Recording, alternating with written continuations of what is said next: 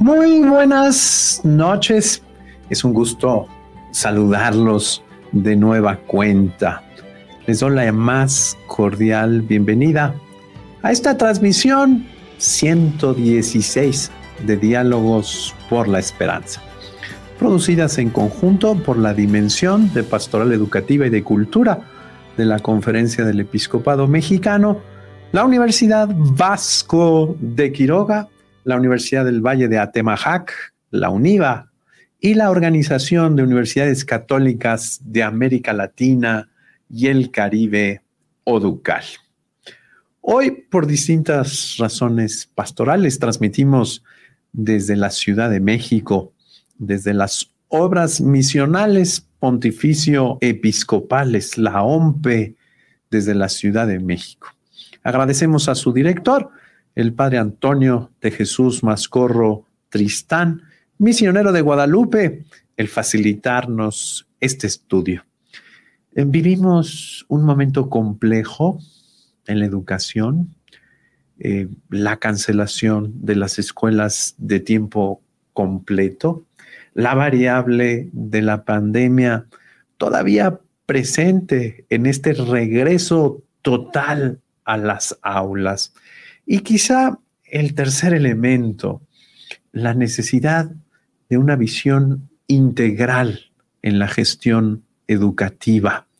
Eh, son tres temas que necesitan de expertos. Y hoy tenemos a un experto que, gracias a Dios, nos puede hablar de las tres cosas, porque tiene especialidades con cada uno de estos tiempos. Contamos con la presencia del doctor Reyes Tamés Guerra, experto en educación, académico, funcionario público, legislador, investigador, un científico. El doctor Reyes Tamés es químico, bacteriólogo, parasitólogo por la Universidad Autónoma de Nuevo León. Realizó sus estudios de maestría y doctorado en ciencias con especialidad en inmunología en la Escuela Nacional de Ciencias Biológicas del Instituto Politécnico Nacional. Sus líneas de investigación son el trinomio inmunidad, cáncer, virus, desarrollo biotecnológico de modificadores de la respuesta biológica para diagnóstico y terapia, formulación y aplicación de biológicos. Es miembro de innumerables sociedades científicas, entre ellas eh, la Academia Mexicana de Ciencias, así como de diferentes comités de evaluación de la CEP y del CONACIT. Ha recibido distintos reconocimientos, me llamó particularmente uno, el título honorífico de doctor en ciencias, otornado por la Academia Internacional de Personal con sede en Kiev, Ucrania, precisamente este pueblo que está sufriendo en este momento. Eh, el doctor recibió este reconocimiento en el 2004, así como la medalla de oro de la Organización de Estados Iberoamericanos en 2006. Es miembro del Sistema Nacional de Investigadores, nivel 2, desde 1991. Es profesor de tiempo completo y exclusivo de la Universidad Autónoma de Nuevo León.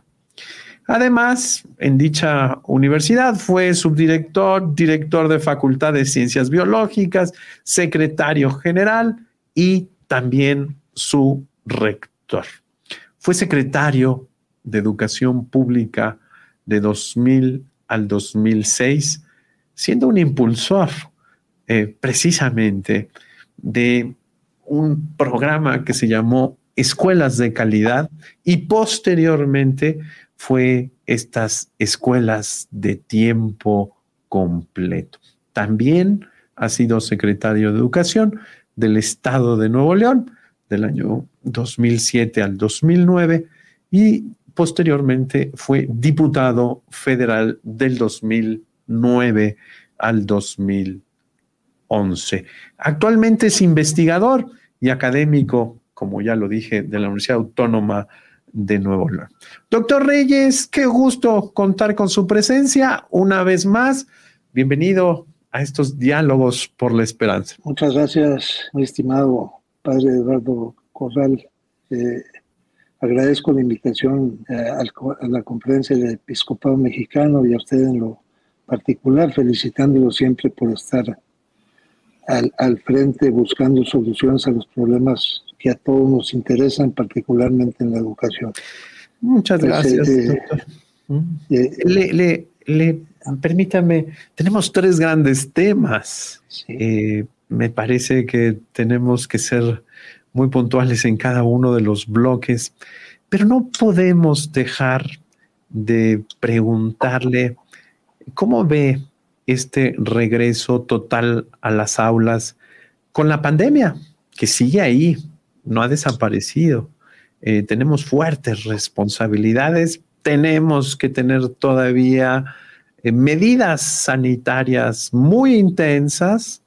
Es muy curioso cómo en este momento el mundo empieza también con números a la alza en ciertas regiones, en Asia, en Europa, pero tenemos que ser cuidadosos. ¿Qué mejor que usted, un científico eh, experto en estos temas? Lo escuchamos.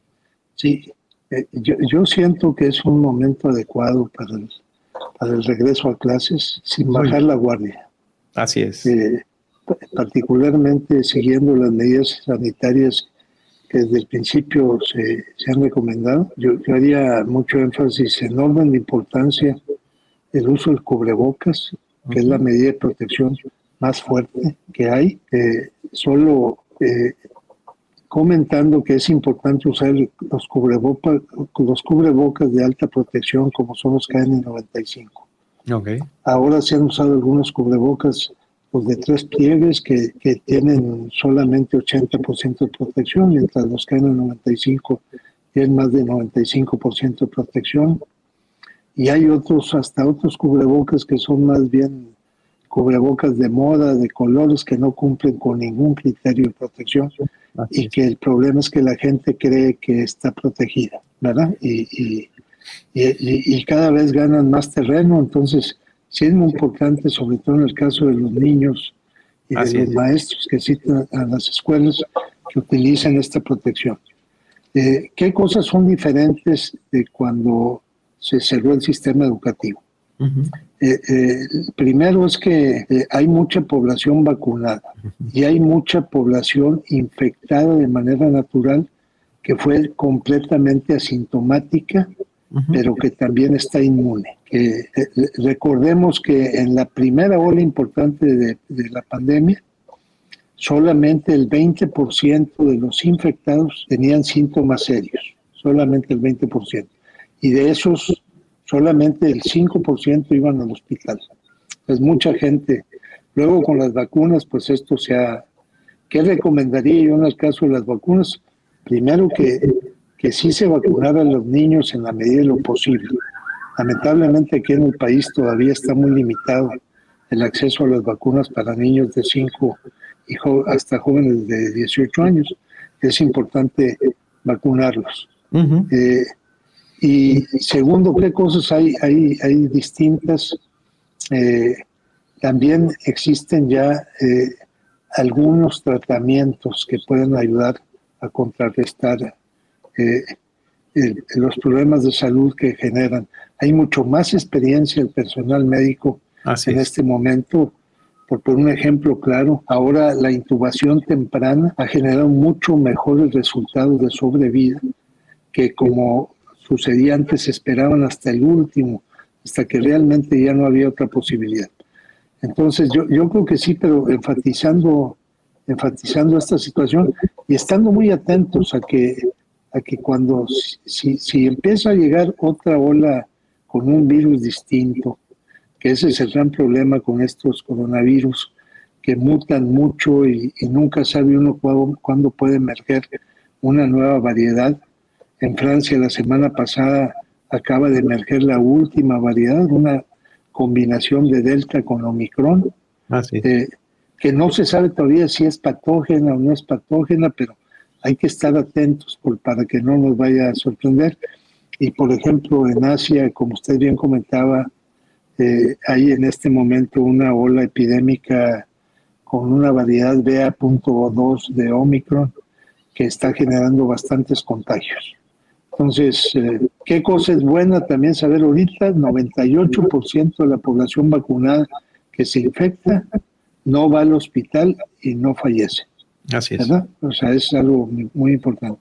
Digamos que en ese primer capítulo, yo creo que es bueno regresar a las escuelas eh, eh, cuidando nada más la distancia, tener las aulas ventiladas y no usar, no dejar de usar cubrebocas en ningún momento. Muy bien. Eh, este, es muy importante esta parte de la infraestructura, es muy importante toda esta parte también del cuidado del niño. El niño es niño. Hay que ayudarle a que tenga el cubrebocas correcto puesto durante todo el día, en todo momento, estar guardando la distancia y por supuesto eh, mantenerse en lugares ventilados. Es muy importante esta cuestión. Eh, necesitamos eh, con urgencia esta cuestión de la vacunación para nuestros infantes. Es muy distinto, como lo decía el doctor Reyes Tamés, eh, la población que está vacunada que la población que no está vacunada. Así que eh, no sé si quiera cerrar este primer bloque con alguna idea más. No sé si lo interrumpí hace un momento. No, no, que, pues, e, e, es, muy importante trabajar en, en escuelas que permita que se cumplan estas condiciones, ¿verdad? O sea, la educación de los maestros y también educar a los niños dentro de la escuela en todas las medidas de precaución que tienen que tener. Por, por una razón fundamental, la primera ola del virus, del coronavirus original, el COVID-19, no afectaba prácticamente a los niños. Había niños que tenían el triple de cantidad de virus y no tenían ningún síntoma que, adultos que se enfermaban. La segunda ola empezó a afectar a algunos niños, siempre en baja proporción, pero ya los empezó a afectar. Empezamos a ver niños en los hospitales, que no habíamos visto la primera vez. Por eso en, esta ocasión eh, creo que muchos niños están inmunes como quiera, O sea, creo que muchos niños están inmunes, pero no hay que bajar la guardia hasta no, eh, hasta que no realmente eh, desaparezca por completo este problema. Se vuelve endémico, ¿verdad? Ya como una, un problema tipo influenza que ya no cause daños serios a la población en general. Muy bien, doctor. Es muy importante esta cuestión, si hay vacunas, eh, está la Si hay vacunas, sí, pues, eh, Moderna está por anunciar una vacuna ya para también niños de 5 hasta jóvenes de 18 años, junto con la de Pfizer. Eh, estas dos vacunas han demostrado que son las que tienen mayor nivel de protección para, para la enfermedad. Y, y, qué bueno que ya las dos están disponibles en México. Ahora hay que hacer un esfuerzo para que esta población de niños de, 5 a, jóvenes de 18 años se, se utiliza en la frontera, pues muchos estados están llevando a vacunar a, los niños en acuerdos con los gobiernos. Aquí mismo en Nuevo León, el gobernador ha iniciado una campaña, todos los días van alrededor de 800 niños a vacunarse eh, a la frontera. Eh, entonces hay que seguir haciendo esfuerzos así para ir protegiendo a la población. Doctor, pasemos a otro tema. Este tema yo sé que le duele, discúlpeme, pero es importante y cuando se hablaba mucho de las escuelas de tiempo completo, sin duda alguna yo pensé, tenemos que hablar con el precursor, tenemos que hablar con aquel que las impulsó, viendo algunas causas que suscitaban la necesidad de estas escuelas de tiempo completo. Si me permite hacer el comentario, frente a la deserción escolar que tenemos, que el número varía entre 3 y 5 millones, que me parece grave en cualquiera de las dos eh, extremos, frente al retroceso escolar, porque fueron dos años en los cuales los niños, eh, pues como se dice, va, lo que no avanza retrocede. Y ellos tenían dificultades de acceso a los medios, de acompañamiento, de seguimiento, de eh, concentración, las cuestiones socioafectivas, etc. Entonces es deserción, regularización, eh, retroceso, eh, infraestructura, toda esta cuestión que vivimos de robos, vandalismos, a mi parecer, hacía que impulsarnos a que todas las escuelas fueran de tiempo completo. Es decir, buscar la mayor atención a los niños. Y bueno, desgraciadamente hemos visto esta eh, decisión de gobierno. Yo quisiera escucharlo a usted con mucha atención. Adelante. Sí, sí, sí, considero que fue una decisión muy desafortunada, o sea, muy, muy, realmente muy lamentable, porque afecta a la, a la población en mayor desventaja. Este era un programa que tenía diferentes objetivos. Por supuesto, reducir la desigualdad desde el punto de vista de calidad educativa, buscando que los niños atendieran en lugar de cuatro horas y media, siete horas y media al día en las escuelas y que ahí tomaran sus alimentos. Una, desde ese punto de vista también una nutrición balanceada. Muchos de estos niños no contaban con una nutrición adecuada, sobre todo para eh, las etapas iniciales del aprendizaje. Eh, y tercero, que este programa también ayudaba financieramente a las escuelas para que desarrollaran programas de acuerdo a la propia necesidad de la escuela. Nadie sabe mejor que en un esfuerzo que se hizo de buscar que los padres de familia participaran en las decisiones de esos recursos, cómo utilizarlos de la mejor manera en las escuelas. Eh, igual que el programa del programa Escuelas de Calidad, donde la chequera la manejaba el director y el, y el representante de los padres de familia, y no se tomaba ninguna decisión que no estuvieran los dos de acuerdo, y cada año tenían que informar qué había pasado desde el punto de vista académico y también de la utilización de los recursos, que permitía de una manera muy importante, quizás el cambio más importante era que los recursos les llegaran de manera directa a las escuelas sin ningún intermediario, para que las escuelas resolvieran en qué usar sus recursos. Eh, eh, lamentablemente se tomó esta decisión que afecta a, la gente con mayores necesidades. Yo realmente no puedo entender, o sea, no, no, no, no entiendo eh, que, eh, el, recorte presupuestal se haya dado eh, fundamentalmente en este programa, se afectó a 70 mil escuelas, a, muchos, muchos miles de niños afectados. Y, además en este momento fue el peor momento para hacer eso.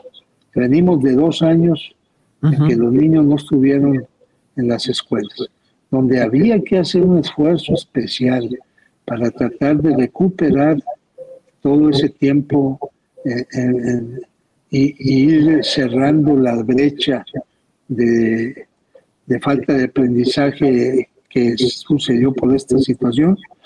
Eh, y, resulta que, pareciera al revés, ¿verdad? O sea, ¿cómo le hacemos para que los niños que están en la peor situación no tengan ninguna oportunidad? al, cancelar este programa. Es paradójica. yo, siempre he dicho en políticas públicas que nunca hay que eliminar nada si no tiene uno algo mejor probado. Así es. O sea, eliminar para ver qué hago después, o sea, no, no, no, no, no. Y, lamentablemente, pues hemos visto muchas estas decisiones, ¿verdad? O sea, es, muy lamentable. El tema de la evaluación con la desaparición del, desaparición del Instituto Nacional de Evaluación Educativa, que produjo un daño también que no podemos cuantificar, pero no tenemos elementos en este momento para saber cuáles son los principales problemas de aprendizaje en el país, porque no tenemos evaluación. O sea, simplemente se, eh, lo que los esfuerzos que están haciendo los estados con recursos muy limitados es lo único que, se tiene ahorita eh, a, la mano. Y, y no hay tampoco un programa especial que para remodelar las escuelas, para ponerlas al día de nuevo, debería el, el, gobierno no solamente no recortar recursos a las, al sistema educativo de educación básica, sino poner recursos adicionales, porque estamos ante una crisis inédita, ¿verdad? Inédita, de una magnitud tremenda. Y, y, y uno ve estas decisiones como si se quisiera al revés, preocupados por el tema de currícula que no tienen ahorita una relevancia en lugar de estar preocupados por, por lo sustantivo que son las condiciones del aprendizaje. Apoyar a los maestros a que tengan mejores herramientas para cumplir con su labor, buena, que las escuelas estén eh, pues eh, lo más posible eh, que cumplan con la norma lo más posible para ofrecer una educación adecuada en cada plantel escolar. y, bueno, eh, ahora esto de desaparecer, eh, eh, estas escuelas que afectan a la gente más pobre del país, pues me parece muy, muy desafortunado. Es curioso, pero si uno ve la historia de estas escuelas de tiempo completo, están en las zonas con mayor marginación y con mayor rezago. Precisamente por eso el criterio era darles mayores elementos, reforzarlas de manera integralmente con proyectos de alimentación, de música, de artes, de ayudarle al niño a desarrollar sus cualidades y sus capacidades de aprendizaje. Ya lo dijimos en algún diálogo anterior, eh, estamos de acuerdo, la currícula es una cuestión de escritorio y hoy lo que nos surge es la atención concreta a los niños y a las escuelas, la respuesta a sus desafíos concretos. Así que, eh, pues, hay dos aspectos eh, toda la sociedad está llamada a coadyuvar. No podemos, bien lo dice el Papa en el lanzamiento del Pacto Educativo Global, esperar siempre del gobierno. Tenemos que generar solidaridades, corresponsabilidades e interactuar. Eh, doctor Reyes, le platico que tenemos muchos saludos, cosa que agradecemos y le seguimos invitando a participar. Lázaro Tamés, eh, le mandamos un abrazo, nos manda a saludar a ambos. Juan Adame nos dice gran oportunidad de conocer más de nuestro entorno educativo en la época actual y claro, con, verdadero, con un verdadero experto. Saludos a usted, doctor Reyes, y a un servidor. Pancho y Clarita Bolívar de Juntos por México. muchos saludos al doctor Reyes Tamés y al padre Eduardo Corral. Carlos Lemus rector de la Universidad Latina de México de Celaya, Guanajuato, aquí presente, les saludamos. También tiene una experta, María Berta Ballesteros Silva, también dedicada a la microbiología y a todos estos temas. También le manda saludos desde Morelia. José Antonio Telles Juárez, la educación es la base del desarrollo de una sociedad y la participación de los padres de familia el mejor activo. Paola García nos saluda. Gracias, dice, por compartir valiosas reflexiones. Eh, doctor Reyes, vámonos al último tema que me parece que está en el fondo de todos los desafíos que tenemos. Mientras no entendamos que la educación es una cuestión que exige un discernimiento de la complejidad educativa, no vamos a avanzar. Es decir, lo decía usted, ¿no? Cancelar un proyecto por un factor eh, y cancelar todos los bienes que lo acompañaban es un error. Así se justificó esta decisión. Muy lamentable. Por el tema de la infraestructura, eh, se da eh, prioridad a este programa de las escuelas. Fíjese, se me fue ahorita el nombre, pero la cuestión es, es exacto. Eh, no, pero el... el, las otras escuelas de calidad. Exactamente. Bueno, no, esas fueron antes, después las escuelas de tiempo completo, pero el actual, el actual proyecto de nuestro gobierno eh, ah, se llama, ahorita me acuerdo, a ese me refería. El asunto es... La escuela es nuestra. La escuela es nuestra. Gracias, doctor Reyes. El asunto es la complejidad. ¿Cómo abrazar la complejidad? ¿Cómo entender la complejidad? Eh, usted, gracias a sus dos eh, marcos, educación y las ciencias naturales, está constantemente analizando estas cuestiones complejas, múltiples causas, múltiples efectos, integrar variables, ver el todo, no solamente las partes, entender pues la unidad y no solamente el conflicto.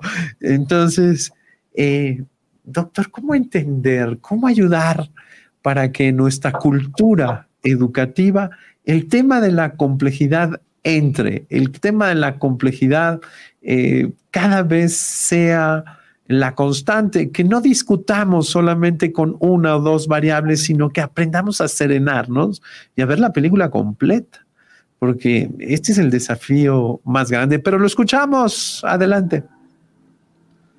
Sí, eh, eh, estoy completamente de acuerdo en que para enfrentar este reto de la dimensión que tenemos actualmente, eh, es muy importante hacerlo juntos, hacerlo juntos gobierno, autoridades educativas, maestros, docentes, eh, digo, directivos de, las escuelas, padres de familia, estudiantes y la comunidad en general. Hay muchas organizaciones interesadas en el tema de la educación y en la mejora de la calidad, en la reducción de las brechas que se presentan en cada país. Lamentablemente no se ha hecho eh, desde el gobierno un, esfuerzo en este sentido. Yo, yo quisiera comentar que eh, en el 2011 eh, me invitó la Universidad de Harvard, la Escuela de Graduados en Educación, para, para eh, hacer una estancia de un año. Y finalmente esta invitación se prorrogó a otro año más para un, para un think tank también de, problemas globales y seguí participando en la Escuela de Educación. Esta escuela de Harvard tiene la virtud de recibir estudiantes de todos lados del mundo y analizar la complejidad de los sistemas en muy diferentes países, países con realidades muy distintas.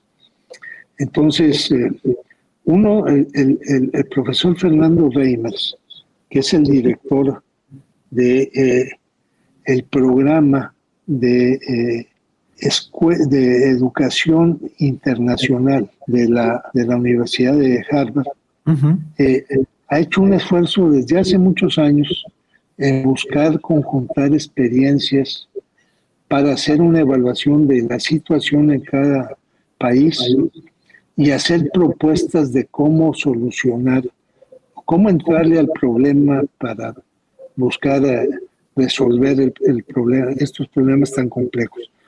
Particularmente en este, en este momento, él ha encabezado un, esfuerzo eh, eh, que, recién el día de hoy o ayer eh, se publicó un libro que, voy a buscar compartírselo para que se pueda distribuir en, toda, la, en toda la, comunidad académica que atiende estos diálogos, la, comunidad eh, Muy bien. que le interese el tema. Este, y, bueno, eh, eh, es, un libro que presenta particularmente cómo países de América Latina están enfrentando esta complejidad. El común denominador es esto que ya mencionamos. Hay que hacer un esfuerzo, pero obviamente un indicador que no tenemos de manera ya nacional es el tema de la evaluación educativa, la evaluación para ver pues cuáles son los problemas en el aprendizaje específico de las matemáticas o de las ciencias sociales, eh, cosa que sí están haciendo otros países. Pero a, mí me dio mucho gusto ver en este libro que la presencia como quiera en nuestro país, porque algunas entidades del país se han mantenido estos esfuerzos de evaluación pues de su, de su estado, ¿verdad? ¿Cómo está la situación de su estado? Y particularmente en este libro aparecen eh, los esfuerzos que ha realizado eh, el estado de Guanajuato, el estado de Jalisco, el estado de Querétaro, que participaron, además de, otra reflexión más global que no es eh, por estado, que, que, que encabeza también un grupo de investigadores mexicanos. Entonces, eh, creo yo que, estos esfuerzos donde no solamente se ven los qué, sino los cómo sobre todo. Exacto. ¿verdad? ¿Qué es lo que tenemos que hacer? O sea, cómo enfrentarlo, eh, creo yo que, que, que, son fundamentales. ¿Qué cosas creo que tenemos que retomar con mucho esfuerzo como cosas muy generales? Pero se tiene que reforzar todo el aprendizaje usando la tecnología, sobre todo buscando que eh, se aprenda lo sustantivo, lo fundamental.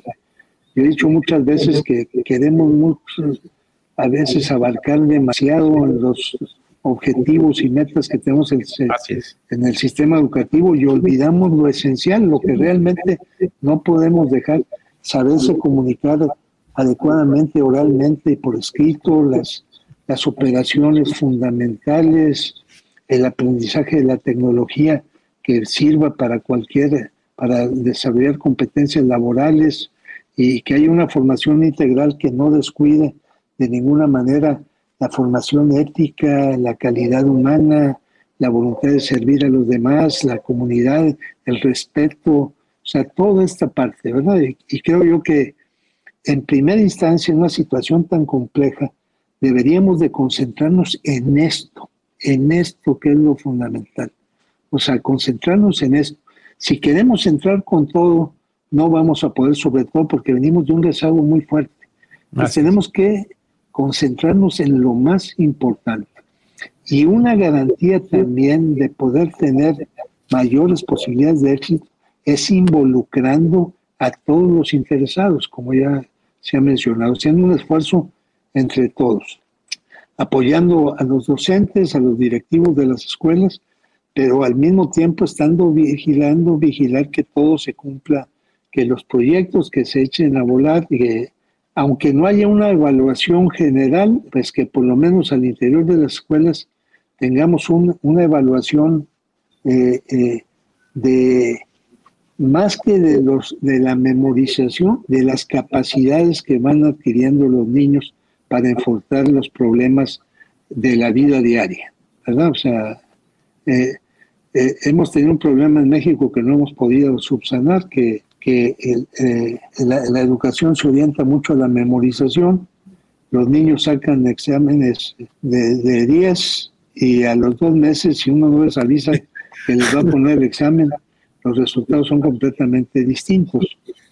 Por, por, eso empezamos a hacer estos e, exámenes donde lo que se evaluaba no era eh, eh, el, el, conocimiento per se, sino qué capacidad tenía el niño y el joven de usar el conocimiento que debería de tener para poder eh, demostrar que, iba adquiriendo estas competencias eh, eh, que, al final, pues eh, con la prueba de PISA, todos sabemos, termina la educación básica, México todavía tiene que hacer muchos esfuerzos en estas áreas.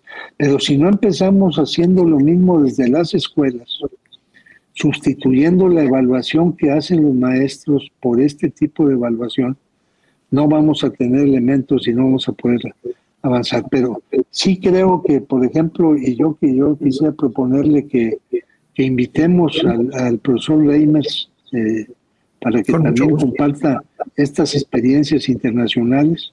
Por supuesto. Eh, y, que, que sea un tema eh, solamente esto.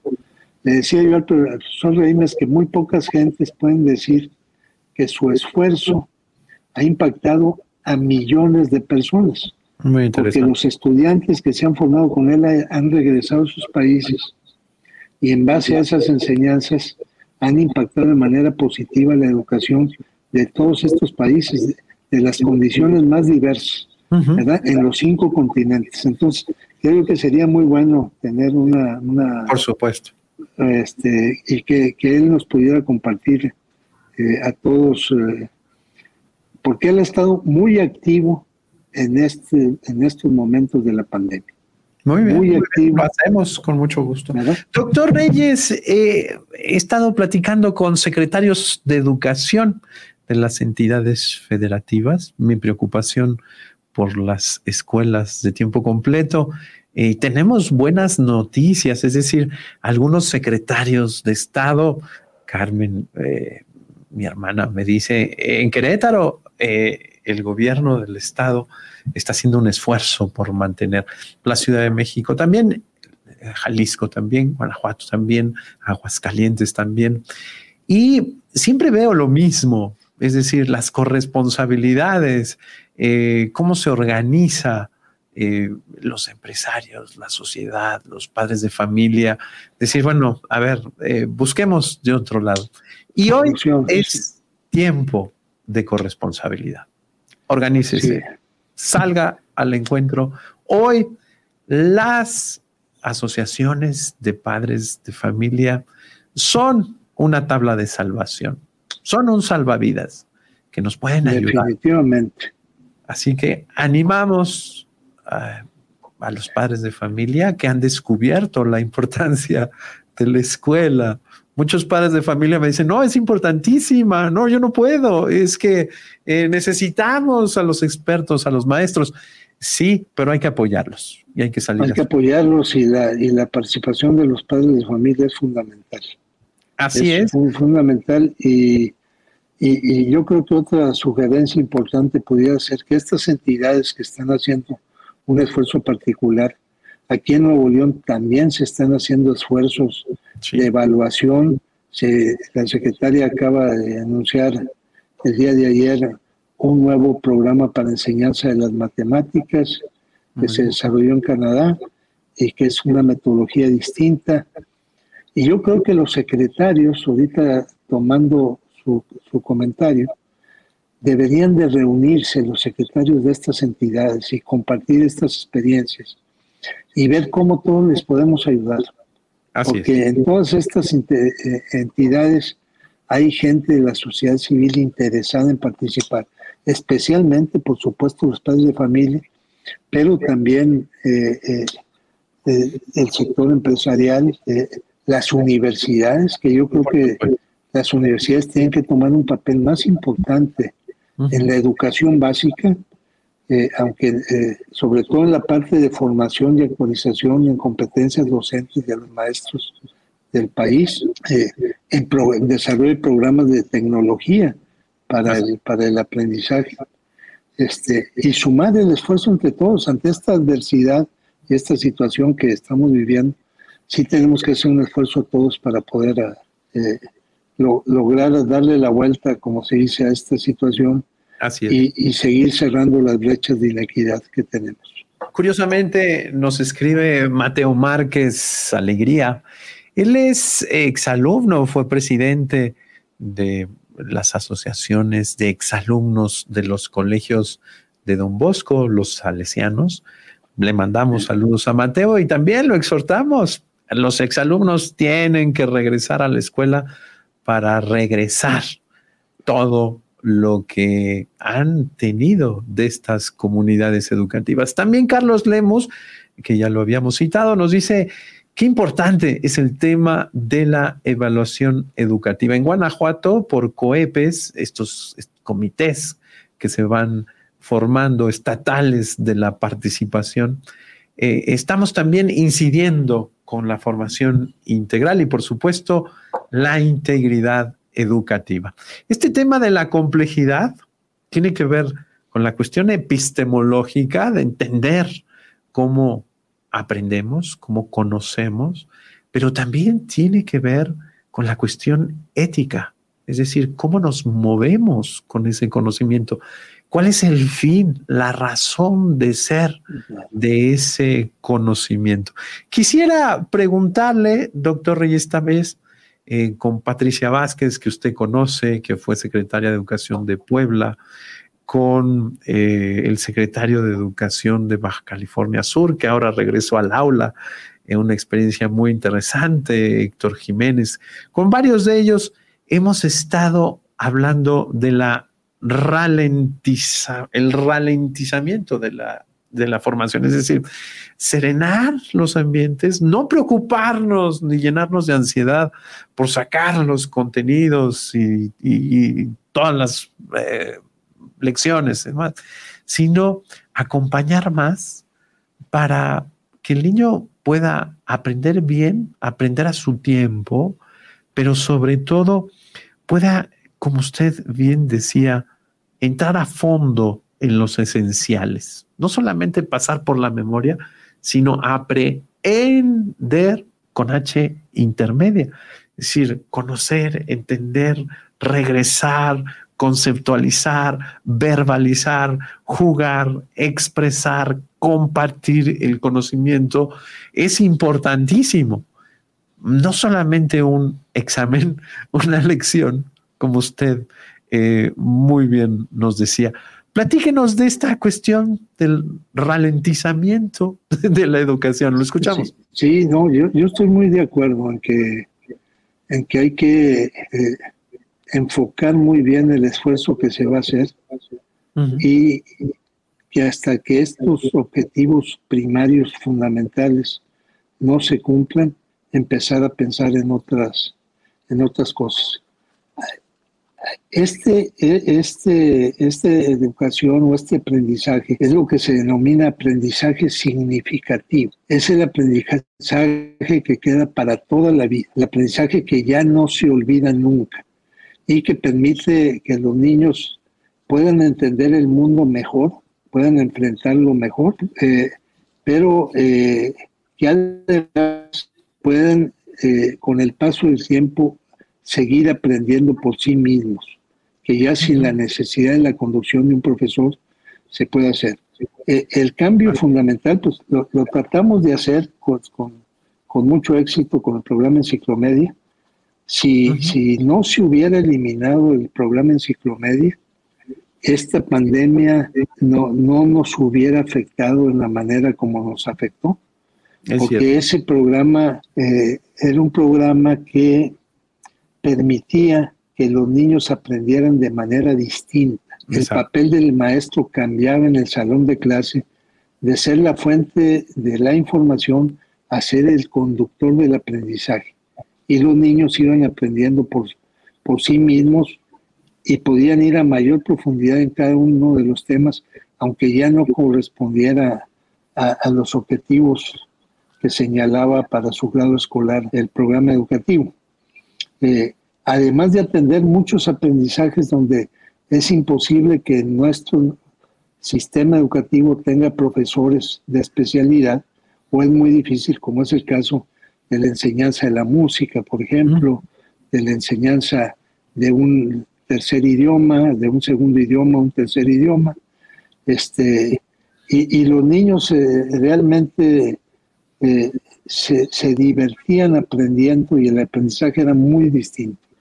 Lamentablemente, como pasa, como pasó ahora con este programa, eh, pues cancelaron el programa, costó más dinero cancelarlo que mantenerlo y, no se tuvo ningún programa que pudiera sustituir esto y fue algo muy, muy lamentable. El país estaba cancelando el programa y, y la UNESCO lo estaba premiando como el mejor programa de, de, uso de la tecnología en educación básica en el mundo. Qué paradoja. Y aquí, o sea, es, eh, recuerdo que estuvimos por invitación del de los países del grupo G8 nos invitaron a México y a China a una reunión en Rusia precisamente en 2006, donde solamente se iban a tratar dos temas, educación y salud, y acompañamos el doctor Julio Frank, que era el secretario de salud, al presidente Vicente Fox y, yo fui al tema de educación. el, el doctor Frank presentó el programa El Seguro Popular, también un programa que la Organización Mundial de la Salud recomendó que se hiciera en todos los países. y, y, nosotros presentamos Enciclomedia, que fue el único programa que aplaudieron los ministros de educación de los ocho países más importantes del, del planeta. Al terminar yo la exposición, recuerdo que se me acercó el ministro de Francia y me dijo, con que yo hiciera solamente esto, ya estoy del otro lado. Con que yo pudiera hacer solamente un programa así, que ayude a todos los niños este, a aprender distinto, ya está ahí. Y luego el, ministro del Reino Unido también me dijo, nosotros somos el país que más invertimos en tecnología educativa, pero no tenemos un programa académico como este que permita sacarle el mayor provecho a la tecnología. Nos falta el programa académico. Y, y luego se, se, se canceló y, eh, en, el, en, el, gobierno del presidente Calderón, una decisión sumamente lamentable, o sea, eh, ese programa ya había empezado en secundaria, empezó quinto y sexto primaria, ya había empezado en secundaria, fue algo muy lamentable. A lo que yo me quiero referir con esto es que hay forma de enfrentar esta situación. Así es. Por ejemplo, o sea, que tenemos que tener optimismo y, y porque podemos darle la vuelta a las cosas hay forma de hacerlo. y, hacerlo pues a como, a como podamos, porque eh, pues la situación que tenemos pues es la que tenemos y tenemos que ver cómo con esa situación podemos hacer las cosas mejores y tener un mayor impacto que nos permita cambiar eh, toda la condición y los retos que estamos viviendo en este momento. De eso se trata estos diálogos por la esperanza. Ver la realidad no como un obstáculo, sino como la ocasión, la oportunidad para responder en nuestra responsabilidad, en nuestro momento, en estas condiciones que eh, por lo general son paradójicas, o como dice el Evangelio, la puerta es estrecha, paciencia. En fin. Doctor Reyes también ha sido un gusto platicar con usted. Eh, le agradecemos su tiempo, su disposición, como siempre. Eh, y verdaderamente animar, animar a todos. Uno, a cuidarse. Dos, a generar esta corresponsabilidad por la aldea educativa, como dice el Papa Francisco. Y en tercer lugar, para ver con esperanza. Esta sacudida, ahora agregamos el factor guerra, que por cierto me hubiera gustado mucho escuchar, escuchar su experiencia de Ucrania. Eh, quizá ahorita en unos segunditos pudiéramos escucharle, pero estamos en un tiempo en donde no nos podemos quedar cruzados de brazos. Tenemos que entrar en esta dinámica de tomar postura y sobre todo de tomar acción corresponsable de unos por otros. Eh, doctor Reyes, ¿nos quiere platicar algo de Ucrania? Pues sí, eh, eh, en Ucrania, aparte de tener, como sucede en México, un sistema nacional de investigadores, tienen esta academia de los profesores, ¿verdad? Y, y, bueno, en algunos foros me tocó a mí estar compartiendo con ellos experiencias sobre lo que se estaba haciendo en la educación en el país. y, y, a mí me tomó por sorpresa que alguna vez llegó el, el embajador, eh, pidió una cita, así como no. Bueno, pues es que vengo a entregarle una medalla que yo otorgaron. Ah, sea, o sea, fue este. y, y, quedé yo de alguna, en algún momento visitar eh, Ucrania para esto, pero finalmente no, no, no, no se dio esta visita, pero es pues una distinción, ¿verdad?, que valoro mucho. ¿Cómo no? Eh, muy merecida, muy merecida. Muy, bien, doctor Reyes Tamés, pues agradecerle, mandarle un abrazo hasta Nuevo León, animarlo ahí a seguir en esa universidad de la cual usted pues, fue maestro, subdirector, director, secretario, rector y ahora investigador de tiempo completo. Le mis dos pasiones, la educación y la investigación Así es. en esta área. Entonces, nos mantenemos eh, en activo en, este, en estos temas, ¿verdad? Yo, yo soy el agradecido con la invitación y lo felicito de nuevo. De verdad que qué, bonito esfuerzo. Gracias. En, favor. Se le agradece. ¿Eh? No, deje de difundir nuestra transmisión. Eh, ayúdenos. Tenemos que llegar a muchos maestros, a muchos padres de familia. Eh, hemos tratado de bajar el lenguaje y hacerlo muy accesible para que se vayan con cosas muy concretas. Así que difunda. nos vemos la siguiente semana. Muchas gracias, doctor. Un abrazo. Un abrazo. Bien, saludos, a la familia. Igualmente, saludos a todo su, su auditorio. ¿verdad? Muy, complacido por la invitación. Gracias. Hasta luego. Agradecemos a nuestro productor, al licenciado José y agradecemos muchísimo y lo saludamos a usted de parte del señor arzobispo de León, Alfonso, Monseñor Alfonso Cortés. Muy buenas noches, muchas gracias.